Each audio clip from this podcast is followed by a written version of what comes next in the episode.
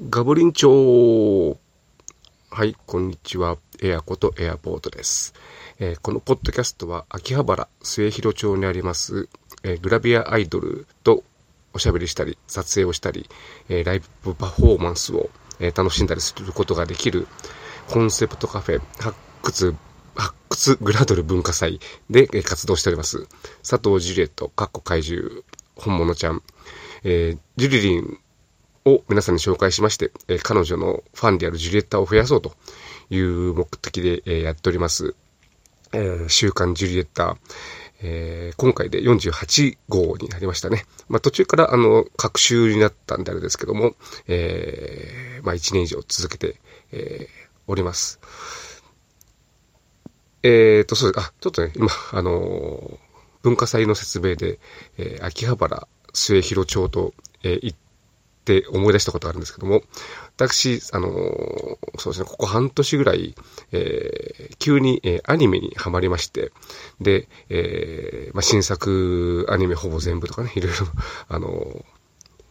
見てるわけですけども、旧作も、まあ、ちょくちょくあの評判のいいの見たりしてて、で、最近ハマってますのが、シュタインズゲートというアニメにハマってまして、これ今、えっ、ー、と、ゼロという続編の新作が4月から、まあ、2クール、えー、やっていて、えー、まあ、それがね、あのー、なかなか最近面白いということを、え、聞いて、えー、まあ、それを見るために、えー、前作からこう見直して、えー、いてもうすぐ追いつくかなという感じなんですけども、えー、この作品、え、っと、2011年に、えー、前作っていうか、えー、第1シリーズが、えー、放送されまして、で、舞台が秋葉原なんですね。で、主人公たちが、えー、たむろしてる、まあ、あのー、ま、本人たちは未来ガセット研究所と呼んでいる、まあ、あの雑居ビルの一角なんですけども、えー、そこの場所の説明が冒頭に出てきて、それが、あの、秋葉原の、えー、末広町の交差点を、えー、蔵前通りの方に曲がって、えー、最初の信号の一つ手前の路地を入ったところという説明がありまして、えー、それは、あの、ひょっとするとグラドル文化祭があるところじゃないかと、えー、思ったんですが、で、えっ、と、ちょっと興味があって、えー、Google マップで、えー、検索をしてみました。やっぱり案の定、えー、その未来ガジェット研究所というその、舞台になっているところが Google マップに登録されてまして、えー、残念ながら、ブラドル文化祭とはやっぱり一つ路地が違うという。えー、もう一本、末広町の交差点から、えー、っと、もう一本奥がその、えー、アニメの舞台になっていて、えー、ちょっと路地は一つ違っているんですけども、まあ、あのー、その雑居ビルの雰囲気とかね、えー、前の路地の雰囲気とかっていうのはすごい、えー、グラドル文化祭にの前の路地、えー、一部のファンから文化祭通りと言われているそうですけども、に、ね、似ていて、えー、なかなか、あのー、面白いなと。結構ね、あの、アニメは、いわゆる、まあ、聖地巡礼という形で、実際にある、あの、土地をこう、背景に、えー、書き込むということが、えー、多くて、今回本当にそのアニメは、えー、秋葉原が舞台ということで、他のところも多分いろいろと実際の、あの、秋葉原にあるところをモデルにして書かれているとは思うんですけども、えー、そういう偶然がなかなかこう、面白いというか、えー、ちょっとなんか、あこう自分的にこう、気に入ったエピソードだったんで話してみましたけども、えー、それだけでも4分も時間使ってしまいましたね。で、えっ、ー、と、ジュリリンですけれども、まあ、2週間前にあの、えー、由比ヶ浜で海の家があって、まあ、それ以降、あの、まあ、一回文化祭の出演があって、あの、集客も1位だったそうなんですけれども、ちょっと、あの、ツイッターとか、TikTok とか、えー、更新がね、まあ、一応、あの、毎日の、えー、朝の、えー、おはぽにょツイートと、親父リツイートとはありますけれども、あの、これまでだと、例えば文化祭出演した時にそこで TikTok の、え、撮影をして、それを、あの、終わった後に入れると、まあ、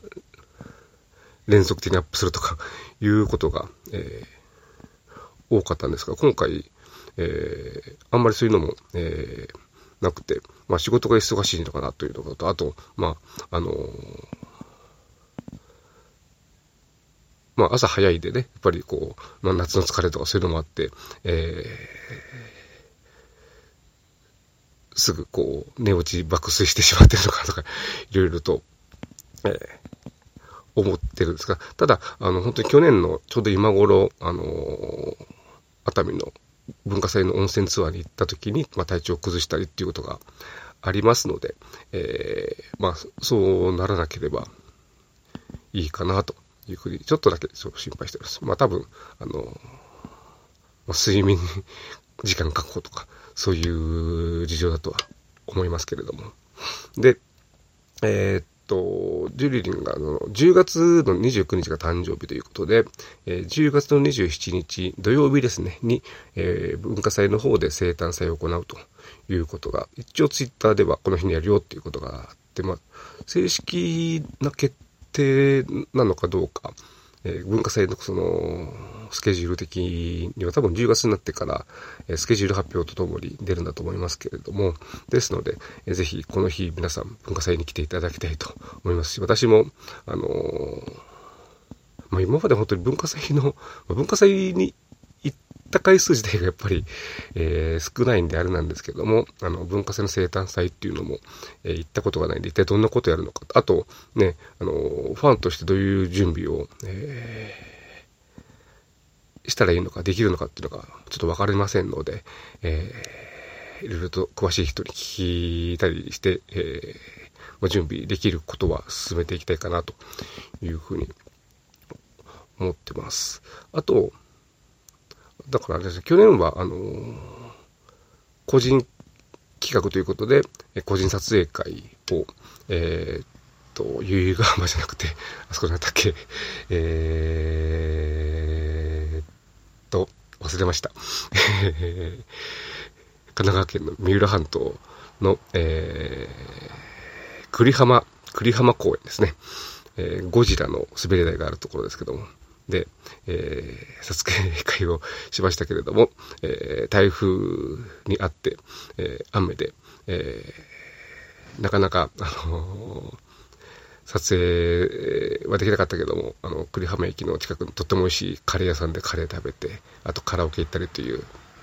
えとても楽しい時間を、えー、過ごしました。今年は、あの、まあ、去年、あの、文化祭で、えー、生誕祭やらやらなかったっていうのがありますから、今年は、あの、文化祭の方で生誕祭を行うということですね。で、あと、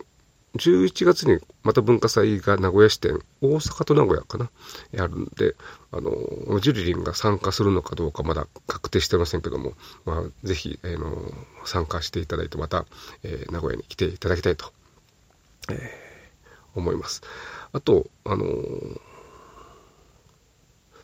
年末というか、えー、新年というか、カウントダウンですね。あの、本当に、えー、行けるかな、行きたいなと思ってツイッターには、あの、そういうことを書いたんですけれども、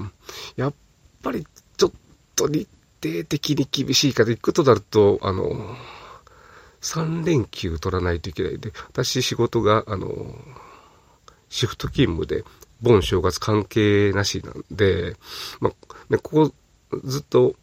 今の職場で10年ぐらい働いてますけども、えー、正月、年末年始に、えー、ちゃんとした休みを取ったことがないんで、まあ、あのね、休み希望してもいいかなっていう思いはあるんですけども、ちょっと職場人が少なくなってたかなり大変な状況がありますので、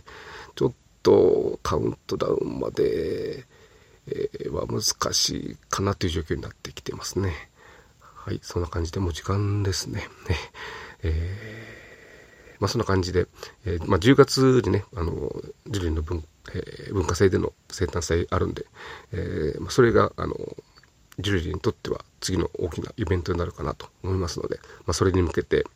えー、一人でも多くの人にそれに参加していただけるように、えー、私も何かできることをしていきたいというふうに思っておりますので、皆様よろしくお願いいたします。では、ここまでお聴きいただきありがとうございました。